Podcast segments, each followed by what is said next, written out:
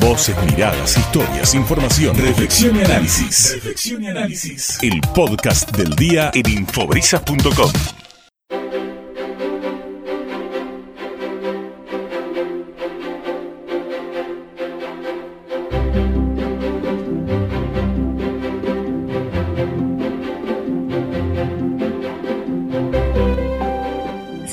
disfrutando del programa en el que nos inspiran las historias de argentinos en el exterior, que mm, va a cumplir 15 años y en estos 15 años de programa, todos los domingos contando estas historias, hay una familia viajera que nos ha inspirado muchísimo, no solo a nosotros, creo que es la familia rodante por excelencia.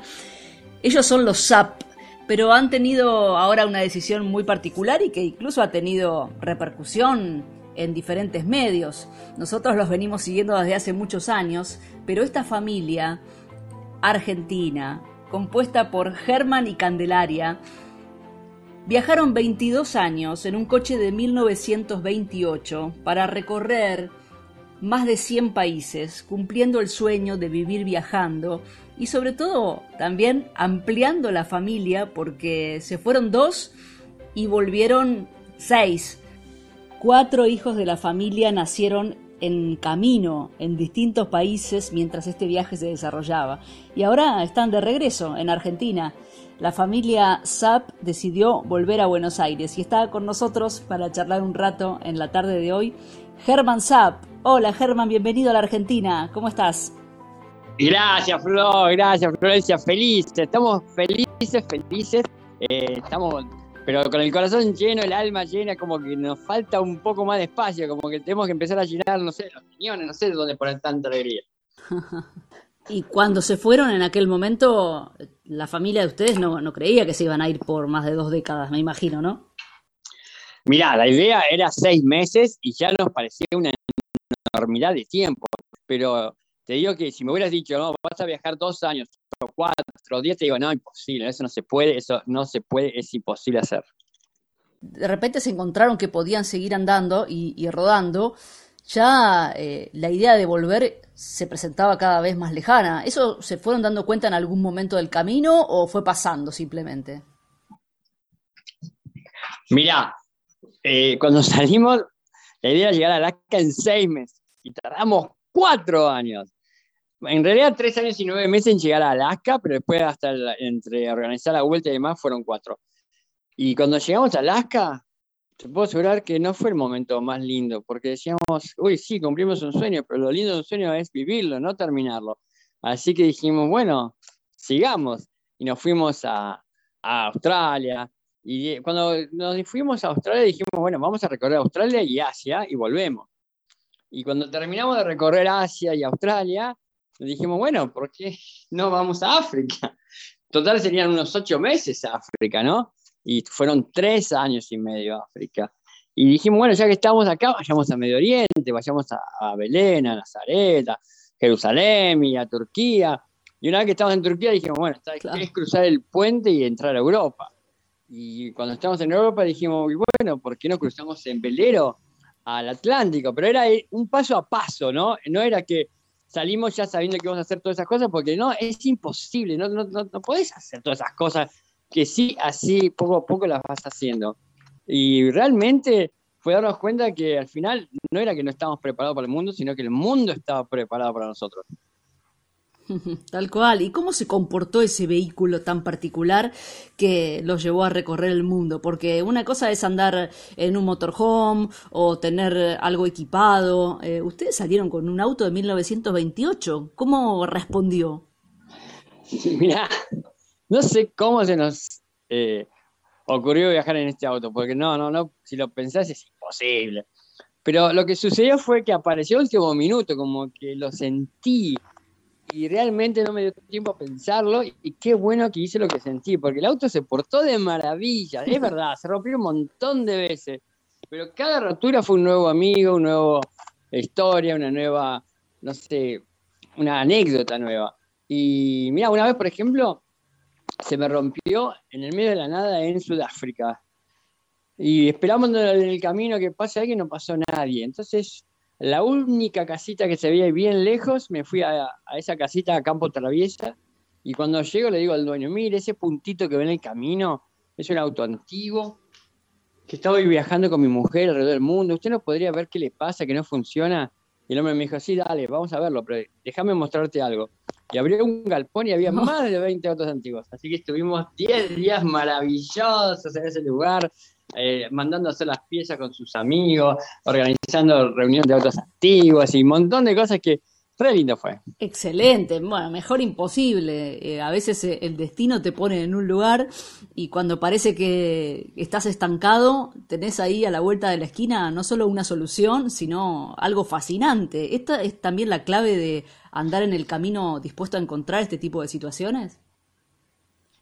Sí, mirá, viste los que van organizados con su viaje de 15, 20 días y que tienen tal vuelo, tal, micro, tal entrada, tal lugar se pierden un montón de cosas porque no le dieron tiempo a las sorpresas, a ver lo que el camino tiene preparado para vos. Y nosotros realmente íbamos como esponja, atrapando y abrazando cualquier nueva este, oportunidad, ¿no? Porque son oportunidades. Una vez, cuántas veces sucedió también, este, eh, habíamos dicho, vamos a hacer 200 kilómetros hoy, tenemos que avanzar. Y en el kilómetro 30, en la estación de servicio, nos para una familia y nos invita a su casa. Y bueno, vamos para la casa de la familia, porque no podíamos dejar pasar esa oportunidad, ¿no? Y así el camino fue también desviándose muchísimo, no solamente en tiempo, sino en desvío, porque nos decían, esa familia nos recomendaba que teníamos que conocer tal lugar y que en ese lugar está el tío y que tiene caballos y sus sobrinos tienen kayak para andar por el río y así mil cosas. Ahora, cuando ustedes salieron no había redes sociales como ahora, eh, apenas internet. Eh, ¿Cómo fueron incorporando durante todos estos años la tecnología a lo que es poder compartir con el mundo el viaje y también entrar en contacto haciendo una red que es interminable? Tal cual. Cuando salimos ni siquiera celular teníamos y había que encontrar un café internet por Bolivia, por Perú, por Latinoamérica, había muy pocos y que funcionaran, que no se le hubiera caído la red. Y, bueno, la cosa es que era re difícil estar comunicados. Mi mujer, para llamar a su familia, y yo también teníamos que usar los teléfonos públicos y más que nada hacer llamadas a cobrar por la cantidad millonada de monedas que necesitaría si fuera pagando con monedas. Entonces, este, era re difícil, era un llamado cada muy de vez en cuando y cortito encima. Y ahora es al revés, ahora es re difícil estar descomunicado. ahora Estás en el Parque Nacional Serengeti viendo la migración de animales y te suena el WhatsApp. ¿Qué es mejor, vos que viviste las dos épocas? Mirá, eh, aprendimos a poner pausa en los celulares, aprendimos a ponerlo en modo avión. este, y bueno, eso y las redes, y es verdad que uno también puede compartir muchísimo, ¿no? Pero nunca fuimos blogueros, nunca fuimos youtubers. Este, sí hemos subido y muy lindas cosas, y más que nada ahora que Pampa, mi hijo, edita, pero siempre eh, poca cantidad, porque no era que queríamos salir al mundo para que nos conozcan, sino salir al mundo para conocerlo. Tal cual, exactamente. Y bueno, eh, vos saliste con Candelaria, tu compañera, y ¿cuándo, o sea, formó una familia, porque salir de viaje en pareja es una cosa, y de repente en el camino empezaron a venir los hijos, pero ¿cómo fue la primera vez? Uy, mirá, este, con Candelaria eh, nos pusimos de nuevo cuando ella tenía 14, yo 16, y al día siguiente ya estábamos hablando de viajar y de tener una familia. Había una familia numerosa, nuestro número era 7, 7 hijos. y mm, cuando estábamos de viaje, y un motivo para empezar el viaje fue porque queríamos tener hijos. Dijimos, eh, empecemos a viajar ahora porque si no, nunca vamos a poder viajar, porque con hijos no se puede viajar. Así que viajemos, volvamos a casa y tengamos nuestra familia. Pero ya íbamos ocho años de casado cuando estábamos yendo a Alaska, dos años de viaje ya llevábamos, y la gana de ser familia era inmensa. Y bueno, dijimos, probemos. Y enseguida, al allá el siguiente mes, ya tenía un test de embarazo re positivo. Y, y, te digo que cuando nos enteramos que íbamos a ser papás, nos agarró el pánico. Pero dijimos, no, no se puede viajar con, con hijos, es imposible. ¿Qué vamos a hacer? Bueno, que nazca en Alaska, pero apuremos el viaje, que lleguemos rápido a Alaska, así nace allá y volvemos a casa. Bueno, la cosa es que llegó caminando al final a Alaska y nos fue re lindo viajar en familia. Eh, te puedo asegurar que es re lindo ir creciendo y disfrutando como, como familia además, porque la calidad de tiempo que tenés en familia es re lindo. Y la cantidad de cosas que aprendés viajando juntos es, es re lindo, porque ellos te muestran otras cosas. Antes llegamos a un río y nos sentábamos a mirar el río, pero ahora había que jugar en el río, hacer patitos, hacer un montón de cosas en el río, empezar a pescar y cosas así, ¿no? Y bueno, la verdad que con los niños fue maravilloso.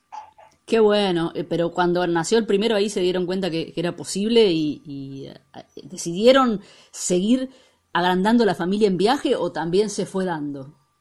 Mirá, después hicimos la Ushuaia y nació Tewe. Eh, porque tuvimos que volver a Argentina porque la mami grande estaba enfermita, ¿no? Y después agrandamos el auto porque sabíamos que queríamos más hijos, entonces como agrandamos el auto, eh, pudimos poner otra fila de asientos. Entonces ahí ya sabíamos que podíamos tener más hijos y enseguida apareció Paloma en la isla de Vancouver y cuando entramos a Australia nació Wallaby. Esto de viajar nos pone romántico, como verás. Pero han demostrado ustedes que se puede y sobre todo hay un tema que mm, muchas veces cuando eh, ustedes cuentan la historia, se cuestiona o por lo menos genera mm, eh, dudas y está bueno que lo cuentes ahora que ya están en Argentina de regreso, es cómo encararon la educación de los hijos a la distancia a través de un sistema que mm, es un modelo eh, para eh, hijos de diplomáticos argentinos por el mundo y en este caso los SAP también tomaron esta modalidad de aprendizaje a la distancia. Uy, somos re bendecidos de, de poder ser argentinos porque es uno de los pocos países que tiene este sistema y encima hecho por el Ministerio de Educación, no por una empresa privada, sino por el Ministerio de Educación, así que tiene el nivel oficial eh, necesario y además sigue la misma currícula eh, que van siguiendo en el mismo año los chicos que están en Argentina. Y es excelente porque hay un montón de maestras que hacen los foros y demás con los niños, pero más que nada buenísimas maestras porque les enseñan a Candelaria a ser maestra, porque es muy difícil ser maestra. No es agarrar un libro y explicar, sino hay que aprender cómo explicar, en qué momento dar esto y aquello. Y estas maestras siempre dispuestas a ayudar a Candelaria, ¿no? Y fue fabuloso porque volvíamos a veces cada tres o cuatro años a Argentina por dos meses para estar un poquito con la familia, y los chicos iban a la escuela, se anotaban y estaban al mismo nivel. Excelente, realmente eso ayudó muchísimo, porque si no, no, no, no habría habido forma de, de poder viajar y que ellos a la vez estén cumpliendo con la escuela.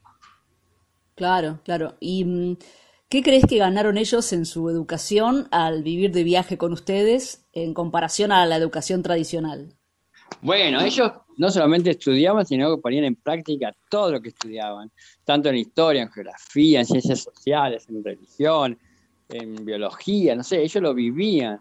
Este, lo que estaban estudiando lo estaban ahí, en el mundo, encontrándolo presentes, ¿no? Este, fueron montones de museos de ciencias, de ciencias sociales, de ciencias químicas, físicas, no sé, realmente de historia. Este, y, estuvieron dentro de la tumba de Tutankamón, estuvieron en la base del Everest, estuvieron en, no sé, en tantos campos de batallas y cosas así, ¿no? Y ellos nunca más se van a olvidar de esas cosas que aprendieron viviéndolas. Pero creo que lo más lindo de todas las enseñanzas fue que ellos al nacer dentro de un sueño y vivir ese sueño, saben que un sueño se puede cumplir. No es que le vamos a decir, chicos, vayan por su sueño porque yo no pude ir, sino le demostramos que sí se puede. Y creo que eso va a ser la mejor enseñanza para que tener buen, buen, buen empuje para su futuro sueño. Por supuesto, excelente mensaje. Eh, Germán, ¿Cuántos años tienen ahora los chicos? Porque ya me decís que uno de ellos edita los videos, o sea, ya se, han crecido en el camino y ahora están todos en Argentina de regreso. ¿Cómo eh, son las edades de ellos hoy? Mira, te puedo asegurar que la edad es increíble. La edad de los chicos te das cuenta cuánto tiempo llevas de viaje. Porque cuando, si vos me preguntás cuánto tiempo tengo de viaje, lo que yo siento que fueron máximo, sé, dos años, y exagerando un poco, porque me, acuerdo de, cuando salí, me acuerdo de, Perú, me acuerdo de tantas cosas tan vividas, tan, tan presentes, que no parecía que fueron hace 22 años que salí de acá. Y, con los chicos te das cuenta, porque pará, este chico tiene 19 años, el más grande. Y el más chiquitito tiene 13 que los cumple hoy, que le estamos haciendo la fiesta.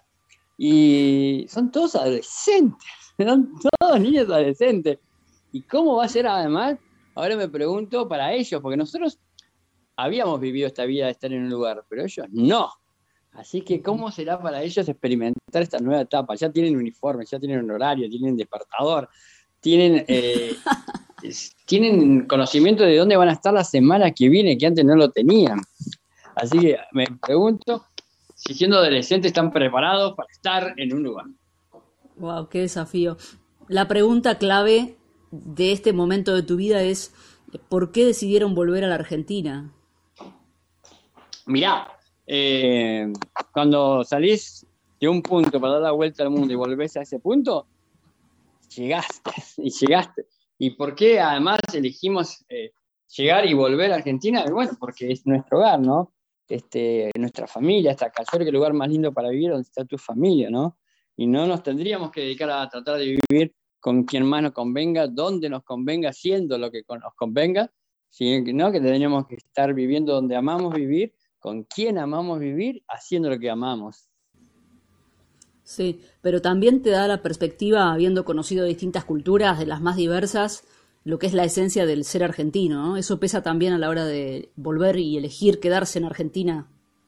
Sí, conociendo el mundo, no te voy a decir nunca, uy, Argentina es el mejor lugar del mundo. No, jamás. Porque es como que dijera mi mujer es la mejor, mejor del mundo y mis hijos son los mejores del mundo.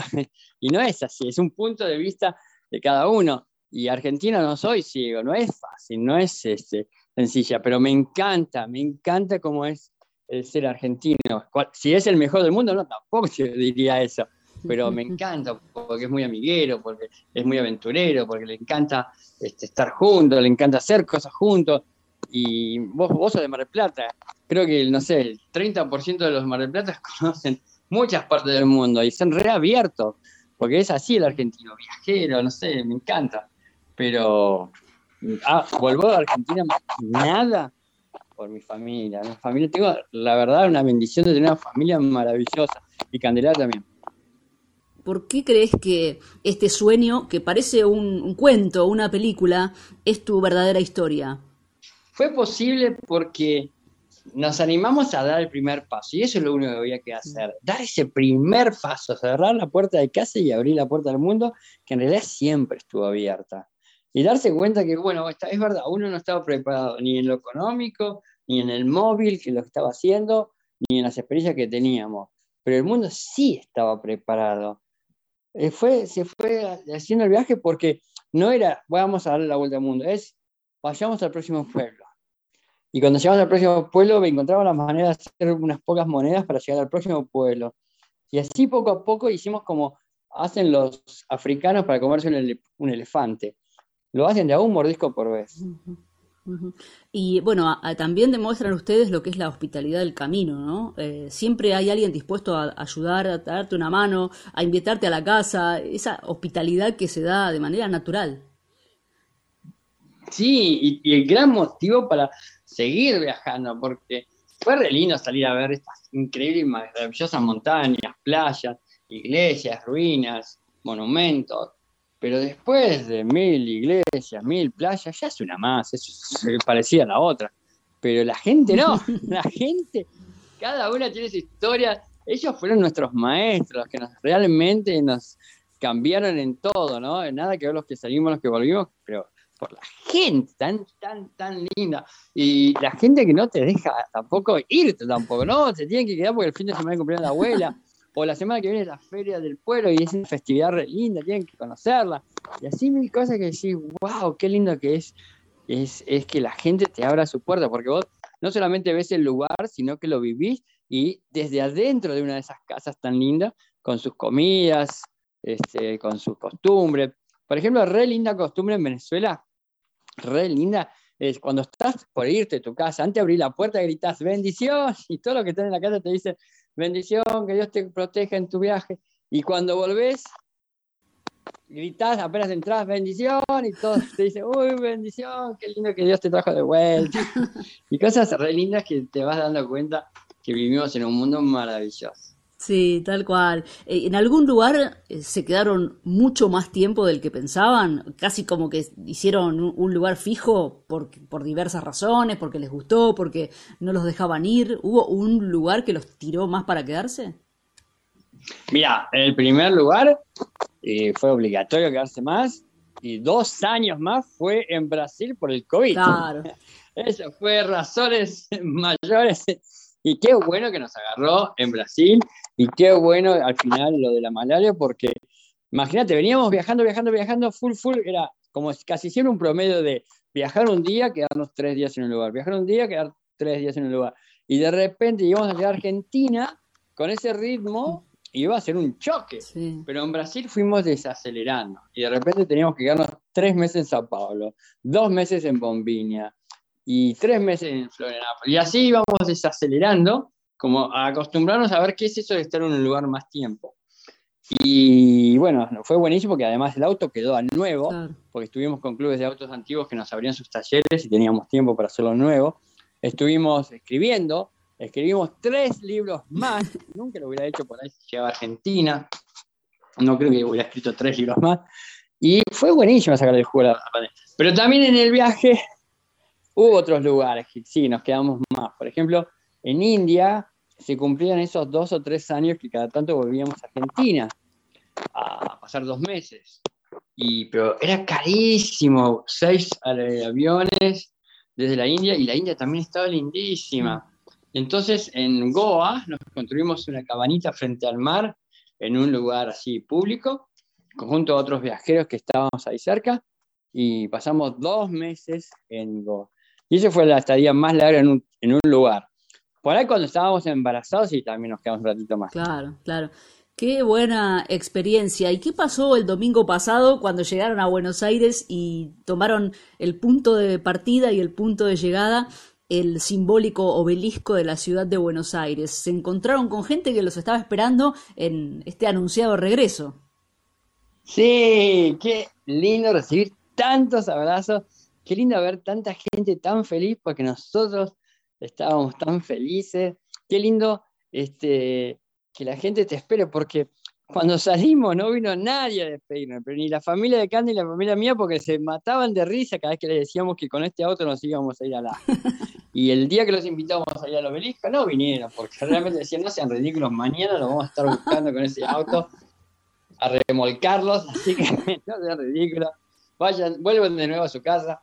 Y bueno, fue re lindo que montón, montón de gente feliz porque un sueño se cumplió y nos vinieron a dar ese abrazo. Y bueno, después de toda esa emoción de, llegar en familia al obelisco, el, simbólico monumento porteño, eh, ustedes también retomando una vida diferente, ¿te está costando un poco esa adaptación o viniste con todas las ganas ya de establecerte y de mm, estar listo para lo que venga, estando quieto en un lugar en Buenos Aires, en Argentina? Uy, mira, eh, son cuatro o cinco días que ya llegamos y todavía estamos en modo viaje, todavía estamos re viajeros porque casi todos los días estamos con amigos y, familia que nos están preguntando y hablando del viaje, con ustedes también haciendo notas. Y eso te mantiene, ¿no? Como en, en, viaje todavía, todavía, este, no, no, no, no, no, como que todavía no llegues. Sí han habido algunas señales de que he llegado. Por ejemplo, apenas abrí la puerta de casa, me recibieron con tres boletas abajo de la puerta para pagar las cuentas. Eso había escapado durante 22 años. Ya tuve que estar limpiando la pileta, cortando el pasto, cosa que decía, uy, ¿para qué corto el pasto? Y la semana que viene va a crecer de nuevo. claro, ahora hay que eh, cambiar todos los, hábitos, ¿no? Pero bueno, es parte también de, del plan del regreso, que, que, incluye todas estas cosas. Tal cual, Florencia. Tal cual, pero eso aprendimos viajando, ¿no? Adaptarnos, porque realmente en un viaje uno se adapta a mil cosas, mil formas, hasta de dormir, de comer y, de pensar. Y bueno, acá estamos listos para, adaptarnos. Qué bien, qué bien. Eh, vos dijiste que esto se pudo lograr, 22 años de viaje por el mundo, en un auto de 1928, en familia, porque dieron el primer paso. ¿qué les decís a aquellos que eh, piensan en hacer un viaje breve, un poco más largo, ver qué pasa, en relación a el impulso inicial? Y que se tomen la vida en serio. Esto no es joda, esto no es para siempre. Y lo que vinimos a hacer, que es cumplir nuestro sueño y buscar nuestro amor, es nuestras razones de vida. Porque si cumpliste el sueño, te realizás. Y si encontrás tu amor, ¿qué más podés pedirle a la vida? y que hay que realmente animarse. Nunca hubo un ser como vos. En la historia de la humanidad nunca, ni la va a haber. Sos un ser especial donde el, el universo está hecho para vos y especialmente para vos. Y es un universo lindísimo, así que salí, salí que te está esperando y le encanta además ser parte de sueños. Así que no lo dudes, sumate a, dar ese primer paso que te vas a pasar lo que te pasó a mí al día siguiente. ¿Por qué no lo di antes?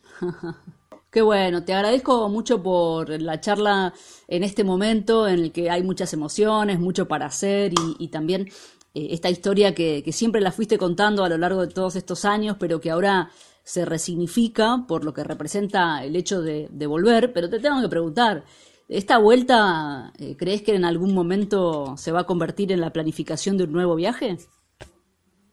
Sí, claro que sí, sí, sí, el viajero que es viajero, que se hizo viajero, nunca más deja de serlo. Y sí, ya vuelvo a mar. El próximo viaje tiene mucho de más. ¿Se puede adelantar algo?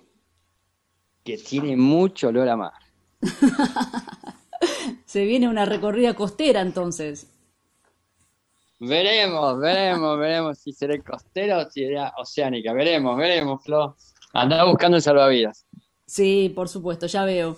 ¿Cómo se puede hacer para acceder al material que ustedes han elaborado en este tiempo, los libros? Eh, bueno, obviamente en las redes los SAP son muy populares, pero eh, ustedes tienen un material para compartir muy valioso. Sí, gracias a Dios, bueno, como te contaba, ¿no? Que eh, escribimos unos libros y que lo lindo de estos libros es no mirar lo que hicimos, sino mirar lo que puedes hacer. Porque realmente, ¿no? Somos como todos, como cualquier hijo de vecino donde tenemos miedo a las dudas y no estábamos preparados, pero aún así nos animamos. Y eso es lo que compartimos en el libro, ¿no? Este, y inspira mucho, inspira mucho y da mucha fuerza, pero no de una forma de un pensador, sino de una forma de una realidad.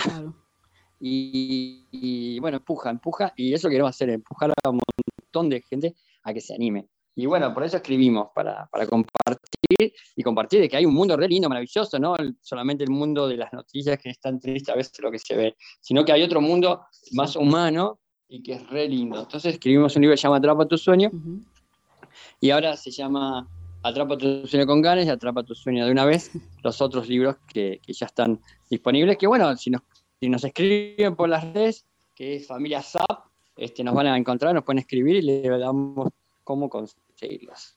En ese primer paso, a veces que mm, no se anima a dar aquel que sueña con viajar, por ejemplo, viajar por el mundo o hacer un viaje más corto, pero dar ese primer paso, quizás el temor mayor es dejar atrás la vida que están llevando y eh, el trabajo o las cosas que mm, están dentro de una zona de confort, más allá de la ilusión de cumplir ese sueño de viajar. ¿Vos ya sabías que ibas en ese sentido? ¿Tuviste que dejar algo para tomar la decisión de eh, viajar? Porque vos sos ahora el, que lleva adelante junto con tu familia una proeza que vas a quedar en, en la historia. ¿Qué hacías antes de ser quien sos hoy? El viajero que anduvo por 100 países en el mundo. Mira, tenía una empresa, una empresa pequeña de cableado, red de datos, fibra óptica, algo que se está usando mucho, que las empresas, todas las empresas tenían que transformarse con estas nuevas comunicaciones. Realmente les estaba yendo muy bien. Eh, tenía hace siete años esa empresa pequeña, pero si te digo o me pedís que escriba un libro sobre esos siete años, no llego a una sola página. y realmente este, uno no tiene que llegar a ser exitoso este, por cómo le va económicamente, tiene que ser exitoso por lo que guarda dentro de su corazón, que esa es la verdadera fortuna, ¿no? Invertir en lo que te vas a llevar para siempre, que no en esos bolsillos que siempre se agujerían y al final se pierden. Y creo que eh, qué, lindo que este, fue este viaje, porque nada que ver el Germán que salió al Germán que volvió. Y volvió más humanizado porque hay una humanidad tan linda que te contagia, ¿no? este, volvió menos nacionalista, más humanista, volvió más sensible. A veces ahora veo una película con los chicos de, dibujitos animados y también lloro, cosas así que antes no, por casualidad. Este, y, bueno, yo creo que, hay que animarse a, ir más por eso, ¿no? A, lo que te llena. Creo que si le preguntas a cualquier persona cuáles fueron sus tres mejores momentos de su vida, a que te apuesto lo que quiera que están relacionados con alguien, no con algo. Entonces, uno cuando dice, no, ¿cómo voy a hacer para dejarlo todo? Y ir por mi sueño, no. Dice, no, no estás dejándolo todo, estás yendo por todo. Claro, por supuesto. Y, en ese momento vos eh, cerraste la persiana de tu empresa, renunciaste, ¿cómo hiciste? Uy, mira, encima tenía una, una, oferta de trabajo gigante porque había que hacer todos los bancos nación del país y había que hacer el Banco Provincia de Buenos Aires. Y eran trabajos porque iban a durar dos años y que el, que me estaba proponiendo el negocio me decía, te vas a ir después en un yate, quédate. Y menos mal que no lo escuché, porque al año siguiente se fue todo, viste, del 1 a 1 se fue al 3 por 1, todos mis insumos eran en dólares y a mí me pagaban en pesos. Este, yo todo, nunca tuve una empresa sociedad anónima, siempre estaba todo mi nombre. Hubiera perdido hasta la casa. y este, así que fue excelente. Eh, escuchar más a mi corazón que a mi cabecita. Este, y fue siempre así, ¿no? Cada vez que escucho al corazón, como que todo tiene más sentido. Claro, eso se, incorpora, se entrena. ¿Cómo, se hace para eh, tratar de seguir la intuición? ¿Es eh, una cosa que se puede educar para dar el paso correcto? Bueno, este, todos tenemos eso, solamente que fuimos formateados. Nos borraron de, de, seguir más a los sentimientos y le dijeron, no, no, no, hay que ser más racional que emocional, pero no, el verdadero ser humano es mucho más emocional que, racional. Y bueno, eh, muchas veces al, formar un sistema, no le puedes hacer a todo el mundo que haga lo que siente, porque si no, para ellos sería, uy, no, esto se me, se me, va por fuera de la borda, pero no. Este, eh, ingresar al sistema, eh, tenés que ver cuál es tu límite de ingresar a tu sistema para que no termine de ser esa persona increíble y tampoco estar en contra del sistema, porque también tenemos que vivir en sociedad. Claro, claro. Eh, y tengo una pregunta más que tiene que ver con algo que dijiste recién sobre mm, ser menos nacionalista. ¿Cómo puedes explicar esa definición? Mira, eh, todo lo que sea ista, isto, eh, tenemos que tratar de no llegar a ese punto, ¿viste? Eh, tenemos que amar nuestras cosas, pero no pasarnos de la raya, porque muchas veces cuando te pasás, te empezás a enseguecer y tenés que ser más abierto, porque el progreso y el desarrollo es porque uno está más abierto, no porque uno se pone en isto, ista, y así tanto en las religiones como en todo, ¿no? Este, al final termina haciendo daño, lo que tendría que ser algo bueno, termina haciendo daño. Y no, nos ha pasado, ¿no? Este, conocer gente que, que nos dijeron, volví a Argentina porque es el mejor lugar del mundo. Y bueno, para muchas otras personas el mejor lugar del mundo es otro. Y hay que pensarlo así, ¿no? Que, que, que por ahí uno tiene su punto de vista. Pero este, Argentina fue hecho por Dios, ¿no? El mundo fue hecho por Dios, solamente que los humanos lo dividieron. Y también nos dividieron religiones. Y Dios nunca hizo eso. Entonces, este, tampoco hay que ser tan cerrado porque vos naciste de la otra frontera. ¿Y esa frontera, quién la decidió? ¿Cuándo la decidieron? ¿Y por qué esa frontera? ¿Por qué tengo que pedir permiso para ir a otro país? ¿Por qué tengo que pedir una visa o tener un documento especial? Cuando es parte de, mi mundo. Cuando yo veo una foto del, planeta Tierra, yo veo mi casa y veo que además en este mundo no hay ni un solo ilegal. Claro.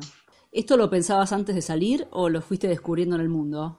No, antes de salir era solamente la camiseta de Argentina, este, este eh, un montón de cosas, ¿no? Re triste, pero bueno, gracias a Dios crecí y el mundo me mostró de que, que, soy bienvenido en cualquier lugar del mundo, aunque sea de otro lado, ¿no?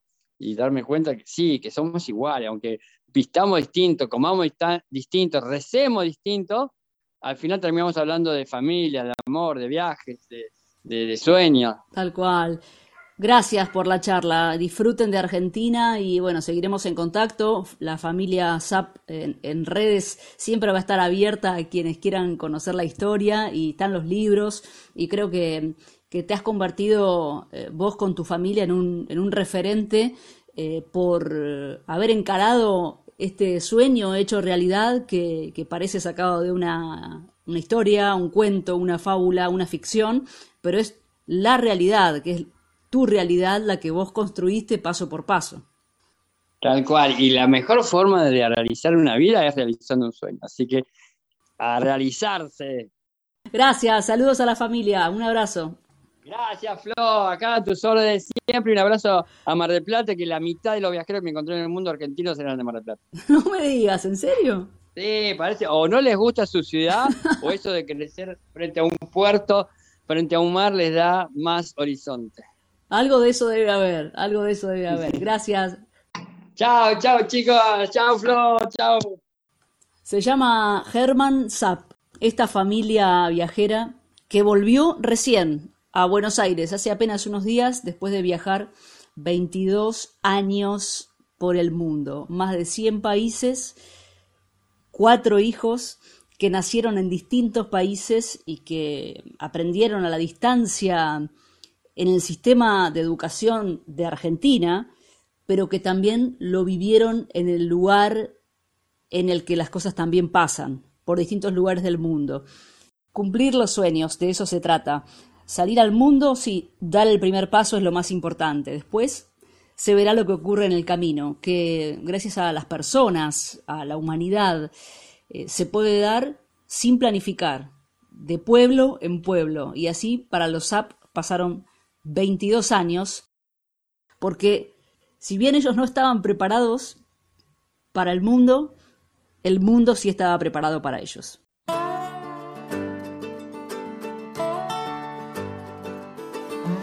Quiero saber si pasan a buscarme, si voy allá o espero acá.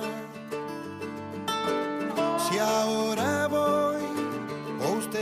me llaman. Si vienen ya van a tardar. Sea